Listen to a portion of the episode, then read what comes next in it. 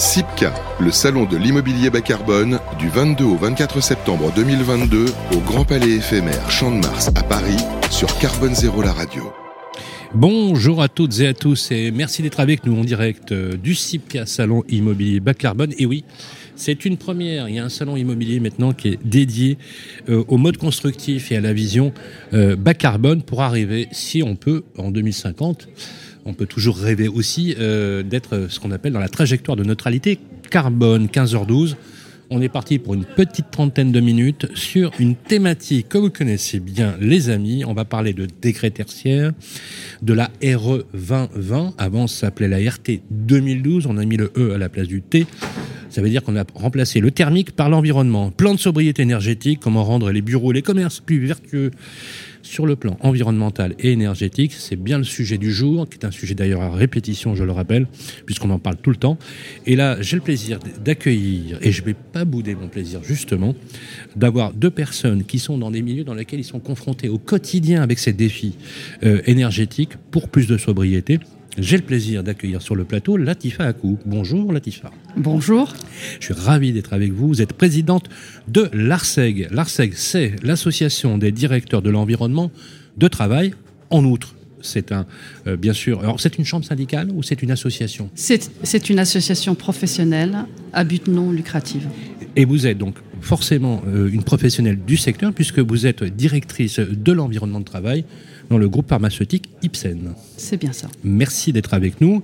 Euh, là, forcément, c'est un moment de grande nostalgie pour moi surtout, puisque j'ai le même métier que lui euh, à l'origine. il y a quelques années que j'ai arrêté. Euh, il est avec nous. Il est euh, boulanger représentant de la Confédération nationale de la boulangerie et pâtisserie française, Gilles Forêt. Bonjour Gilles. Bonjour. Comment ça va Ça va très bien. Un petit peu stressé, mais ça va. Voilà, ça me fait super plaisir. On s'est dit, hein, Gilles, la prochaine, je la fais en boulangerie, ça me rappellera beaucoup, beaucoup de souvenirs. Voilà, merci à toutes et à tous de nous écouter. Je sais que le sujet vous intéresse beaucoup et pour cause. Il n'y a plus de débat sur le climat, on est d'accord là-dessus. Hein. il n'y a plus de débat sur les nécessaires transformations que nous devons faire, comment et de quelle façon. C'est bien le sujet dont on va euh, parler.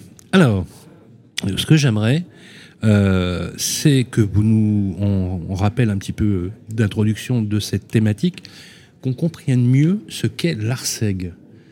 Pourquoi c'est une association? Pourquoi vous êtes vous regroupés? Et c'est vrai qu'il y a eu beaucoup d'environnements euh, changés euh, dans le cadre de votre association, qui existe depuis plusieurs années maintenant, et qui regroupe, je crois, plus de 2000 adhérents. C'est bien ça, 2000 adhérents dont 300 prestataires. Nous sommes une association qui a 47 ans d'existence puisqu'on a été créé en 1975. Et puis nous sommes présents sur tout le territoire national. Alors pourquoi cette association?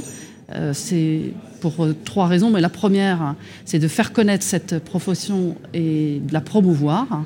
Et on voit aujourd'hui euh, qu'on est au cœur de la performance de, de, l'entreprise et nous sommes sollicités comme nous l'avons été euh, en première ligne lors du Covid. Et aujourd'hui, on est aussi euh, euh, contacté par les parties prenantes de l'entreprise et notamment nos directions générales sur le sujet de la sobriété énergétique. Donc, c'est une association qui regroupe tous les acteurs de l'environnement de travail.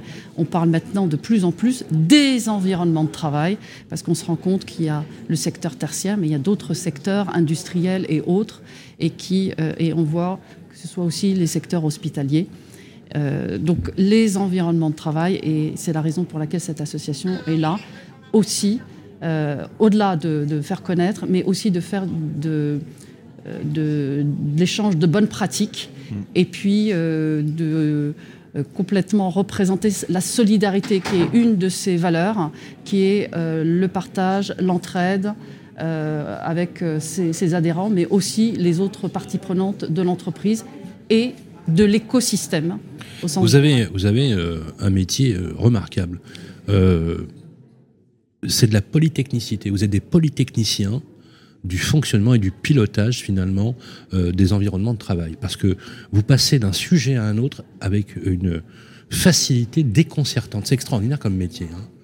Vous êtes au cœur du réacteur. Vous pilotez, vous naviguez, vous êtes au centre de toutes les préoccupations. Elles sont humaines, elles sont techniques, elles sont technologiques, elles sont euh, parfois prédictives. Vous êtes force de proposition. Moi, je trouve euh, extrêmement intéressant cette filière dans laquelle vous êtes. Et ce qui est génial, moi, je, voilà, je, connais bien cette association, c'est que euh, tout est concerné avec vous. Tout est concerné. Le, commerce, le petit commerce, le grand commerce, la grande distribution, euh, les environnements hospitaliers, euh, sanitaires, les entreprises euh, qui sont aujourd'hui en logistique, par exemple, qui est en train de se développer à une vitesse incroyable. Tout le secteur tertiaire, mais aussi le secteur mixte, est aujourd'hui, entre guillemets, éligible à l'adhésion à l'ARSEG. Je trouve ça vais garder le mot de polytechnicien. Je le partagerai avec, euh, avec nos adhérents. Je crois qu'ils seront, ils seront ravis. Oui, oui, le, notre périmètre, il a évolué euh, euh, au fil des années. Et il, est, il est très très large. Et, et à chaque fois qu'il y a une nouveauté, qu'on parle d'environnement, on parle de sobriété, on parle de Covid, nous sommes là. Et nous sommes effectivement, euh, nous intervenons dans, tout de suite sur ces sujets-là. Et aussi le périmètre, c'est que nous sommes dans une entreprise, les, nous, sommes en capacité d'être en contact avec un, président, euh, un président comme avec euh, une femme de ménage. C'est-à-dire que nous sommes en contact avec toutes les personnes d'une entreprise, nos équipes, nous-mêmes. Et donc c'est ce qui fait aussi la force. passionnant. Hein c'est ce qui fait la force et euh, la passion de, cette profession. Merci beaucoup Latifa. On va rentrer d'ailleurs dans le, dans, dans, le sujet. Je suis ravi que vous soyez là et surtout, si je peux me permettre, je suis ravi que enfin on ait une femme à la présidence euh, de cette association qui est puissante, qui est importante, pour le rappeler. Euh, tout n'est pas gagné d'avance et j'en suis ravi. Voilà, c'est assez important pour que je le souligne. Je suis, euh, je suis tout à fait partant aussi qu'on reconnaisse aussi, sans forcément tomber dans des poncifs ou dans des clichés, qu'on reconnaisse la compétence là où elle se trouve. Gilles Forêt, boulanger, représentant de la Confédération nationale. Quelques mots sur la Confédération nationale, c'est hyper important. Hein, oui, tout à fait. Alors, nous sommes 33 000 entreprises, nous représentons 135 000 salariés plus les exploitants, ça fait environ 180 000 personnes. Nous avons aussi un grand rôle de formation, puisque nous formons plus de 20 000 apprentis par an. Ça, c'est très important. Il y a, comment dire, sur, euh, dans notre profession, l'âge moyen est de 32 ans, 50% d'hommes, 50% de femmes. Donc, vous voyez, la parité est respectée. Expliquez-moi comment c'est possible, Gilles. Parce qu'il y a aussi la vente. il, y a il, y a le personnel de vente et, et vous avez aussi un métier qui se féminise.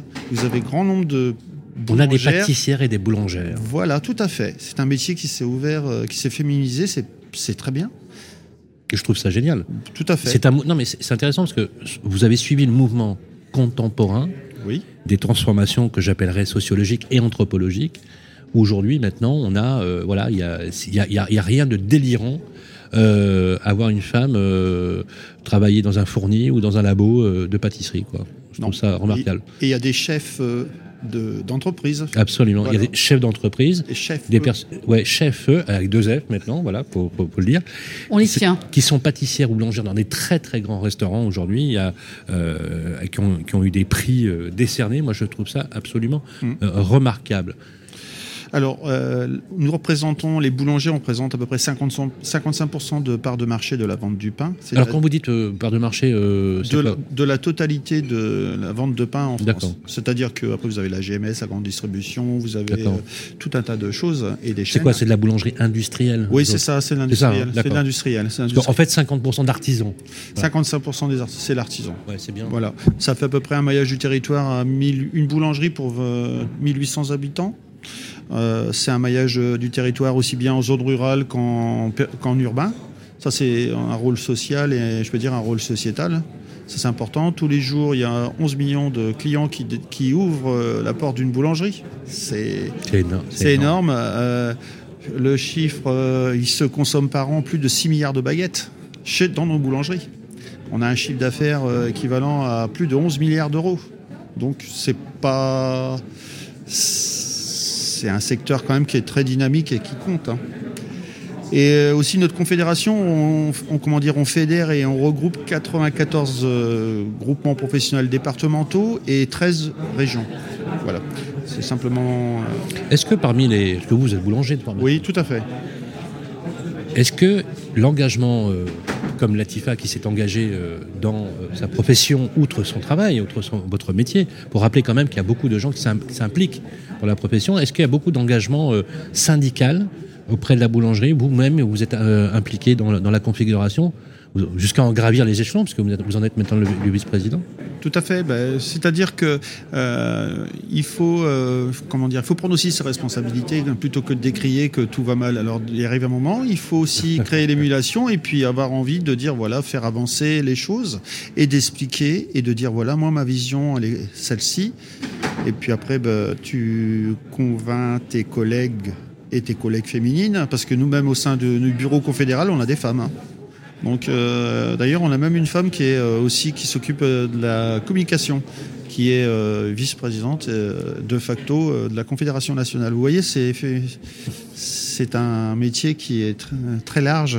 Alors justement, l'objectif de, cette table ronde, c'est d'évoquer les, les on va dire deux choses. L'aéro 2020, on en a beaucoup parlé, on est d'accord là-dessus. Il n'y a plus de, a plus de débat possible sur l'application euh, du schéma euh, appliqué avec l'aéro 2020. J'avais d'ailleurs à ce sujet interrogé l'auteur de la RT 2012, Benoît Paru, qui euh, regrettait finalement de ne pas avoir étendu le principe du rapport thermique hein, de la RT 2012 à finalement quelque chose qui était beaucoup plus global. Parce qu'en fait, dans l'aéro 2020, on a quelque chose de plus, plus global. Première question de base, à vous, Latifa. Est-ce que dans la RE 2020, donc euh, le, fait d'avoir ajouté l'environnement et donc d'avoir une vision beaucoup plus glo- globale et qui a d'ailleurs une incidence sur les modes constructifs nouveaux, notamment en termes d'exposition, de consommation énergétique, mais aussi en traitement de l'existant, euh, est-ce que vous avez accueilli ce texte avec faveur Finalement, est-ce que c'est positif selon vous Et quels en seraient finalement les axes d'amélioration, si tant c'est peu qu'il en faut? Des textes comme cela, on le- on- nous les vivons toujours comme une contrainte. Oui, Et Toujours. une contrainte, Une euh, une contrainte, euh, bien évidemment, une contrainte pour des directeurs immobiliers, directeurs euh, de l'environnement de travail. Alors il faut savoir aussi qu'il y a des, des directeurs immobiliers qui, font de l'environnement de travail, comme ceux qui, qui font de l'environnement de travail, qui font de, de- de l'immobilier. Donc euh, on a à peu près, on a le même périmètre. Oui, c'est une contrainte parce que ça engage souvent des investissements, de la rénovation, euh, des changements d'équipement, donc de l'investissement. Et on n'en a que le retour que quelques années après, 3 à 5 ans après. Ensuite, on, se dit euh, progressivement que c'est le chemin à prendre, c'est le sens de l'histoire. Après, c'est euh, la, la réflexion, c'est une réflexion d'entreprise, c'est de se dire est-ce que si ce sont nos immeubles, la question se pose pas et euh, l'investissement, on peut, on peut le faire. Quand on est dans des immeubles qui, qui sont où on est locataire, là, ça demande une réflexion avec son propriétaire. Bien sûr. Et puis aussi à réfléchir, est-ce qu'on va rester longtemps Est-ce qu'on décide de rénover Est-ce qu'on décide de déménager Donc aujourd'hui, euh, oui, c'est une contrainte. Ça va dans le sens de l'histoire, il faut le faire. On a le décret tertiaire. Alors, le décret c'est le corollaire, hein, un, petit, peu- Bien un sûr. petit peu dans la loi climat et résilience. Je rappelle juste, euh, dans les méthodes qui ont été présentées, d'ailleurs qui figurent dans le Code de la construction, à l'article 111-10.3 du Code, réduire de 40% d'ici 2030 les émissions de gaz à effet de serre. Donc, euh, c'est la décarbonation, euh, clairement. 50% d'ici à 2040, c'est demain. hein. Euh, et 60% d'ici 2050 pour la consommation énergétique Absolument. finale du bâtiment très franchement, je vous le dis, hein, mais quand on voit aujourd'hui le volume que ça représente, avec les équations un peu inquiétantes parfois, puisque effectivement se pose la question du taux de détention de l'immeuble, de sa valeur patrimoniale ou de sa valeur locative dans le long terme, euh, et qui enjoint les entreprises d'une certaine taille, euh, parce qu'il faut rappeler que le décret s'applique aussi beaucoup aux grandes entreprises qui ont fait ce travail-là, euh, on, on a l'impression qu'on a un chantier du siècle qui s'annonce. Oui, c'est le chantier du siècle. Au, au départ, on l'a vécu comme une, contrainte, comme je, viens de le dire. Et aujourd'hui, nous sommes embarqués avec nos, chefs d'entreprise, nos patrons qui sont dans une politique RSE, dans une politique de réduction énergétique. Moi-même qui suis dans un groupe euh, donc, qui est coté en bourse et qui a aussi une responsabilité, et le CEO aussi qui a une responsabilité, tend à dire je voudrais laisser une planète et nous souhaiterions laisser Bien une sûr. planète propre à nos enfants et nos petits-enfants. Et en 2030, Essayons d'aller vers ces moins 40%. et si on peut réduire et même arriver à du taux zéro en, 2000, en 2050, ça serait bien. Ça, c'est le taux de, pas de l'énergie, mais du taux de CO2, d'émission de, taux de CO2. Donc, non seulement nous avons la législation, la réglementation, mais nous avons aussi la volonté des présidents d'investir ou d'aller ou d'aller vers ça. Donc il y a de l'investissement, mais il y a aussi des, des, simples des choix. Des choix. Ça peut être tout simplement. Est-ce que je peux prendre un exemple? Est-ce que le choix d'avoir moins d'espace, c'est aussi un élément? C'est un élément parmi d'autres, mais aussi avoir des gestes, euh, des gestes responsables, citoyens de ses propres collaborateurs. C'est idiot, mais éteindre des lumières, ne pas prendre l'ascenseur et prendre l'escalier, euh, c'est aussi des éléments. Et on sait très bien que aujourd'hui, pour donner quelques chiffres, le tertiaire pèse 15% euh, d'énergie, de, de, consommation énergétique, et on sait que on peut réduire, rien qu'en éteignant les lumières et en ne, faisant, prenant l'escalier, on peut réduire entre 10 et 30 dans nos entreprises. En, fait, c'est en modifiant le comportement, le comportement déjà. C'est énorme. Hein. c'est voilà, c'est le premier point. Ça ne suffit pas. Bien évidemment, il faut investir quand on peut investir. Et ensuite, on a euh, s'engager dans des certifications. Euh, et on les connaît, le LEED, le HQE et autres. Donc c'est lourd, mais on peut engager les on peut engager l'entreprise avec ses collaborateurs.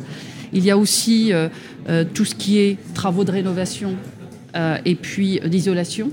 Euh, et vous l'avez évoqué, les fenêtres, revoir son bâtiment. Donc ça, c'est un petit peu plus lourd. il y a un retour sur investissement sur euh, plusieurs années. Et puis aujourd'hui, avec le décret tertiaire, on est amené à contrôler, et là on est sur les derniers jours, on doit avoir un outil qui nous permet de reporter pour pouvoir suivre, et mettre des actions, parce que suivre c'est une chose, contrôler c'en est une autre, faire encore émettre des actions, autre chose. Et puis, on a cette fameuse sobriété énergétique que nous demande euh, la Première ministre du gouvernement et sur laquelle nous sommes tous en train de travailler de façon très active. Et on essaie d'avoir quelque chose d'efficace, de rapide, qui tient compte aussi de la santé et du bien-être des collaborateurs pour réduire très rapidement notre facture énergétique dans les prochains jours c'est extrêmement clair et on voit bien que le, schéma est, précis. Euh, Gilles, la décarbonation, c'est quelque chose que vous, allez promouvoir de façon très active. Avec la particularité, c'est que vous avez un énorme maillage territorial, que c'est des toutes petites TPE, petites PME. Comment vous affrontez ce défi de la décarbonation? C'est un vrai sujet, hein, surtout avec la, boulangerie. C'est un vrai sujet. Alors déjà, on va commencer déjà par euh, rappeler certains gestes, comme disait Madame, euh, tout simple. Euh, on n'allume pas un four euh, en préchauffage deux heures avant de cuire on charge son four entièrement, on rationalise sa production. D'accord. Vous voyez, tout ça. C'est moins nécessaire d'allumer le four deux heures avant. C'est pas nécessaire pour moi. C'est. On peut réduire les temps de préchauffage, donc on peut faire des économies. Donc ça implique aussi une formation auprès des pratiques professionnelles. Tout à fait. Et à ce niveau-là, on va faire justement un rappel un petit peu à ce bon sens et à certaines choses qui euh, vont dans le dans la bonne euh, dans les bonnes pratiques vertueuses. Hein. Euh, après, vous avez aussi tout ce qui est aussi alors, un rappel qui est très important, c'est les entretiens du, du matériel existant. C'est-à-dire, c'est simple. Vous avez, euh, pour un four, euh, dans notre profession, le, tout ce qui est poste de cuisson, ça correspond à 50% de la matière, de la, du coût total de l'énergie. C'est énorme. Et après, vous avez tout ce qui est groupe frigorifique, c'est 24%. Donc, c'est 50%, c'est le coût de l'énergie qui alimente les fours. Voilà. Le, non, mais c'est pour vous dire. Ah Donc, on a, on a matière parce que euh, justement c'est là qu'on voudrait aussi euh, avoir euh, comment dire les, pouvoirs publics pour continuer à nous soutenir dans ça sur le fait qu'il y a en France à l'heure actuelle les fours à fioul fonctionnent. Vous allumez votre four tout le four est allumé vous n'avez pas forcément besoin d'avoir la totalité de votre équipement qui brûle. C'est comme si vous arrivez, euh, puis vous allumez toutes les lumières. C'est exactement ça. Donc, on voudrait repasser sur des fours qui sont beaucoup moins euh, énergivores. Alors, euh, à titre info, euh, pour, une- pour mon expérience personnelle, moi, j'ai, on, est, on était passé d'un four euh, électrique. avant, j'étais un four au fioul, donc on l'a changé. Et maintenant, j'ai un four qui est moins énergivore, avec gestion à platine, des, des coûts. Qu'est-ce que c'est qu'une gestion à platine? Ben, C'est-à-dire que vous avez un PC en gros informatique qui va gérer vos, vos coûts, de, enfin pas vos coûts, mais vos, la puissance demandée à tel moment en fonction de la recette que vous faites. C'est-à-dire que vous optimisez votre, votre génial. production. C'est génial. moi, je- Ouais. Et vous avez les équipementiers. il y a le, il y a le- le boulanger avec son, son t-shirt là, blanc, là. Il, a, Ouais. il a le, il a l'ordi là. Il est, c'est, une platine. Il a l'ordi là. Ouais. qui est- qui est- Mais c'est pour vous dire simplement que les équipementiers ont aussi travaillé, quoi. Et là, euh, vous avez euh, aussi d'autres machines qui ont, qui ont. Mais Est-ce que les, est-ce que- pardonnez-moi, mais est-ce que les équipementiers suivent le mouvement? Tout à fait. Ah, ok. C'est enc- C'est encore euh, tout à l'heure en aparté, on avait échangé à ce sujet. Euh, vous avez euh, notamment au niveau des pétrins maintenant, les, tout ce qui est pétrin, euh, vous, vous l'enclenchez, il se met en première et tout doucement il se met en route. Avant il se mettait euh, rapidement, c'est-à-dire vous avez l'impulsion qui est moins forte, donc euh, le démarrage Et vous qui avez est un- programmable, donc Voilà, c'est programmé dans le but d'être sobre en énergie. Tout à fait. Après, vous avez ce qu'on appelait aussi euh, la diviseuse. La diviseuse, Mm. c'est pareil. Avant, vous, vous l'allumez, la diviseuse était toujours en contact, le moteur tournait. Parce que là, elle tourne qu'au moment du divisage. Oui, comme, Vous voyez comme, des cap- comme des capteurs. En fait, c'est des capteurs Oui, qui captent le mouvement de l'envoi de la boule de pâte, qui la divise ou qui la façonne. tout à Parce fait. qu'il y avait les et les façonneuses. Tout à fait. Mm. Donc, vous voyez, c'est euh, autant de, de, de choses qui font qu'on va dans, le bon, dans, bon- dans le- la bonne direction. Est-ce qu'il y a des estimations mis bout à bout de tout ce que vous venez de nous dire qui aboutirait à un type d'économie? Est-ce que, est-ce que vous avez des études qui permettraient de dire, voilà, de 50, on passerait, je sais pas, moins 10, moins 15, euh, ou moins 20 Euh, bah, écoutez, c'est très simple. hein. Moi, je vais parler de, ma, de mon expérience personnelle. En consommation euh, pure, j'ai réduit ma consommation de 30% rien que sur mes fours. C'est énorme. Waouh C'est énorme. Veut dire que les 50% sont devenus euh, 20% Ouais, Ah oui, mais c'est considérable. c'est exactement. Et le gain en pouvoir d'achat est terrible. Tout à fait. Et puis. euh, c'est une économie aussi en pouvoir d'achat. Tout à fait. Et donc en investissement dans votre entreprise. C'est-à-dire que moi j'ai fait ça avec euh, le comment dire le, le suramortissement en plus donc euh, voilà.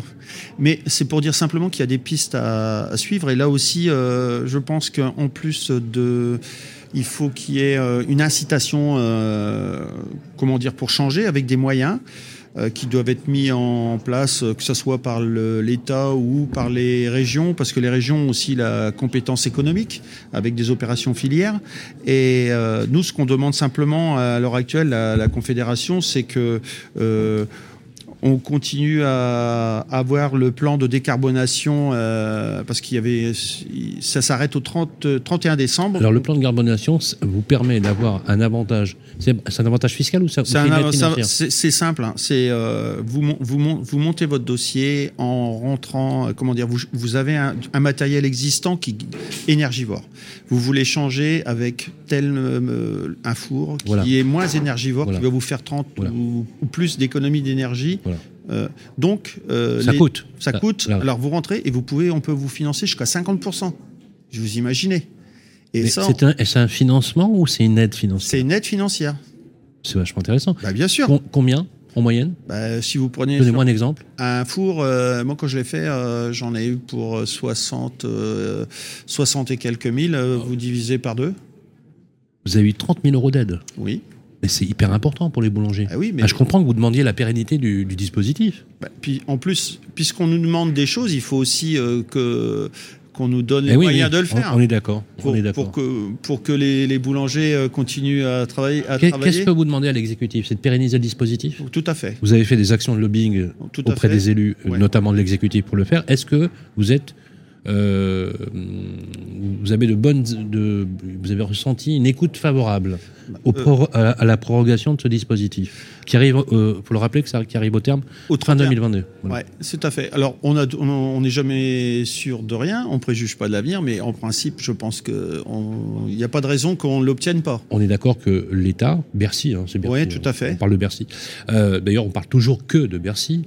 euh, a bien compris que vu le maillage territorial, vu ce que ça représente, parce que vous m'avez donné des chiffres qui sont ahurissants quand même, hein, sur ce que vous représentez, 135 000 emplois, c'est pas euh, neutre du tout. Plus, les plus les exploitants, ça fait 165 000. Vous imaginez, plus, le, plus tout, ce qui est indirect, hein, c'est-à-dire mmh. toute la chaîne de valeur, c'est-à-dire euh, les équipementiers, tous ceux qui alimentent le, secteur, les fournisseurs aussi, euh, les moulins, hein, par exemple, les, les, meuniers, les minoteries bien évidemment. Et donc, du coup, voilà, il y a fort à parier que euh, je ne pense pas que l'État prendra le pari d'enlever ces aides, même si on est dans une politique d'austérité budgétaire. Tout à fait, mais si on demande quelque chose, si on nous demande de faire des efforts, il faut aussi que l'État et puis les pouvoirs publics euh, acceptent de nous donner les moyens qu'on puisse le faire. Parce qu'il faut quand même rappeler qu'il y a quand même eu des hausses de, des hausses de matières premières. Euh, je ne parle pas du sucre, de la farine, etc. Donc tout ça, ça fait aussi que les marges brutes sont en berne. Hein. Donc c'est pas très, c'est pas un très bon signal. Ça pour serait pas pour l'investissement. Donc ça serait peut-être la période aussi. Est-ce qu'on peut l'envoyer signal? Oui, on peut l'envoyer. Voilà. voilà. Je pense que vous avez tout compris. Euh, vous, je pense qu'il serait sain, pour pas dire autre chose, que vous prorogiez pour ceux qui nous écoutent et si vous êtes avertis, encore pourquoi pas, de proroger le dispositif. Il en va de même d'ailleurs pour l'accompagnement du secteur tertiaire dans certains sujets. Euh, avez-vous l'impression, Latif coup que finalement, vous avez un phénomène équilibré de compensation ou pas du tout? Non. Objectivement Très objectivement, on n'a pas de compensation sur ce. En tout cas. Donc on vous enjoint des choses sur lesquelles on ne vous donne rien en... Non, non. Et je pense que voilà, c'est pour ça que, en fonction de la taille de l'entreprise, de son activité, chacun fait ce qu'il peut. En tout cas, on a une réglementation. Clairement, elle s'applique à tout le monde. Là, ce que je vous ai parlé tout à l'heure du décret tertiaire, c'est pour les, les, entreprises qui ont plus de 1000 mètres carrés. Donc, ça veut dire que l'entreprise est déjà, c'est une bonne PME pour avoir 1000 mètres carrés par les temps qui courent avec le, le, le, télétravail. Maintenant, c'est toutes les actions qui sont liées à la demande du, gouvernement, ce que je vous parlais de la sobriété euh, mmh. énergétique. Et après, euh, nous avons dans nos entreprises des directions RSE qui sont de véritables directions qui ont été créées. Et il y a une volonté, il y a plus de. Peut-être que encore certains disent qu'il y a du greenwashing, mais le greenwashing est derrière nous. Aujourd'hui, les entreprises, et vous l'avez dit en introduction, c'est terminé le problème écologique. Il n'y a plus de débat. Il n'y a plus de débat. On sait très bien que. On l'a tous ressenti, même cet été d'ailleurs. On l'a ressenti cet été, on le ressent depuis un petit moment. On sait que si on ne fait rien, euh, la planète est en train de se dégrader. Donc nous avons une, hmm. euh, justement une, une volonté. Euh, les entreprises ont une volonté de faire les choses. Hmm. les citoyens que nous sommes les uns et les autres souhaitons faire aussi des choses. Donc il y a un mouvement ça coûte cher, mais il y a aussi des choses qui, on le voit avec la sobriété énergétique dans nos entreprises, il y a aussi des, euh, des, démarches qui ne, qui ne coûtent pas forcément de l'argent. Je vous ai donné l'exemple du comportement, mais ça peut être d'autres exemples. Fermer un immeuble le vendredi où il y a quasiment personne, où il y a à peine 10% du personnel, pourquoi laisser une surface de 15 000 ou 20 000 mètres carrés d'un bâtiment qui est, euh, qui est allumé alors ah que vous avez que 10%, vous éteignez. Bon, il a pas, vous faites facilement 20 à 25% d'économie sur une année. Donc, ça ne vous coûte pas cher. On est d'accord qu'on y, y, arrive avec son comportement. Je prends juste l'exemple de votre groupe. Hmm. Vous êtes directrice de l'environnement de travail et donc vous êtes au cœur du réacteur. Oui. Sentez-vous, d'un point de vue professionnel, là, je vous, je vous demande d'enlever la casquette de la présidente de l'ARSEG, chez, euh, dans le groupe euh, pharmaceutique Ipsen, avec les collaborateurs, vous êtes quand même assez nombreux. Est-ce qu'on y arrive? Est-ce que vous sentez que pédagogiquement, vous êtes entendu? Il y a un mouvement qui se crée en tout cas, c'est un message que nous venons, nous venons d'envoyer avec, euh, mon directeur des ressources humaines. Nous avons envoyé le message. nous, savons que le personnel, les salariés de notre entreprise sont très sensibles à tous ces sujets environnementaux, notamment les nouvelles générations. Donc je pense que ça sera très entendu et je pense qu'on aura un effet. Je n'ai pas encore le recul, je pourrais vous le dire dans, mhm. dans quelques semaines ou quelques mois. Mais en tout cas, j'en suis, j'en suis sûr. Ça ne coûte pas cher. En fait, en fait vous avez mis le, point sur quelque chose qui me paraît essentiel. Vous êtes d'accord, Gilles aussi mhm. C'est en fait la, la, la, mentalité, le mental le comportement, mais il en va de même chez soi d'un point de vue domestique. Même moi, j'ai réduit. Euh, moi, je faisais pas de tri sélectif, par exemple. voilà, j'étais pas. J'ai appris à, faire du tri sélectif. J'ai appris effectivement éteindre dans les lumières. Et puis, ça paraît anodin quand on le dit, vous savez. Euh, le, collaborateur qui sort et qui ferme, qui, qui, qui, euh, n'utilise pas forcément l'ascenseur pour monter une ou deux étages. S'il en fait 20, on peut comprendre qu'il prenne l'ascenseur. Mais tout ça relève du comportement. Est-ce que, j'avais envie de vous poser cette question, est-ce que la formation est un levier euh, pour des grandes entreprises comme la vôtre? Que vous êtes, vous êtes dans une entreprise à dimension internationale, cotée. Est-ce que, est-ce qu'il y a je, vous poserai d'ailleurs aussi la même question. Est-ce que la formation... Je pense que oui. Alors, je dirais plus de la sensibilisation que de la formation. C'est-à-dire que vous avez des gens qui, sont, euh, qui parlent très très bien sur mhm. les effets de la planète et qui en parlent avec, euh, sans faire euh, mhm. du, dramate, du, du, drame, mais parler juste de choses concrètes, de partir d'une carte du monde dans ce qu'elle est aujourd'hui et ce qu'elle risque d'être en 2050. Déjà, ça vous donne déjà, c'est de la sensibilisation. C'est une présentation d'une heure et je l'ai vécu moi-même, je l'ai eu euh, dans ma propre euh, entreprise. Je peux vous assurer que vous sortez de cette réunion, vous savez que si vous ne faites pas vos petits gestes, vous déjà à votre niveau en tant que citoyen et vous en tant que salarié d'une entreprise avec une responsabilité immobilière et autres, les conséquences peuvent être très graves à des niveaux macro. C'est clair. C'est de la sensibilisation, j'irai pas jusqu'à la formation. Et, nous avons la chance d'avoir des gens qui en parlent très très bien autour de nous, euh, que ce soit dans, le monde économique, dans le monde euh, environnemental, euh, à la radio, à la télévision. et je dirais, il faut les écouter. Et les entreprises font venir ces gens qui sont en capacité de sensibiliser. Vous savez ça, ça me fait penser, ce que vous dites, c'est l'effet papillon. C'est-à-dire qu'un petit geste peut avoir des répercussions importantes. Il est euh, l'heure de conclure notre entretien. Je, très agréable et très utile que nous venions finalement réunir deux mondes en, quelque sorte. Vous qui êtes à l'ARSEG, dans un monde où vous, gérez, il y a des directeurs, des directrices de l'environnement de travail sur des très grandes entreprises. Et là, avec Gilles Forêt, on a une vue sur une France de plein de petites entreprises qui ont exactement la même préoccupation, c'est le dénominateur euh, commun. J'ai été ravi de partager ce moment avec vous. Je gage, Gilles et Latifa, qu'on se reverra bien sûr sur les sujets. En tout cas, comptez sur nous pour promouvoir ces idées et vous donner les clés de lisibilité. Euh, il est temps de nous quitter. Merci à vous, Laetitia. Euh, Laetitia, Laetitia, oui, Laetitia, la petite révélateur, parce qu'on a une amie en commun qui s'appelle Laetitia.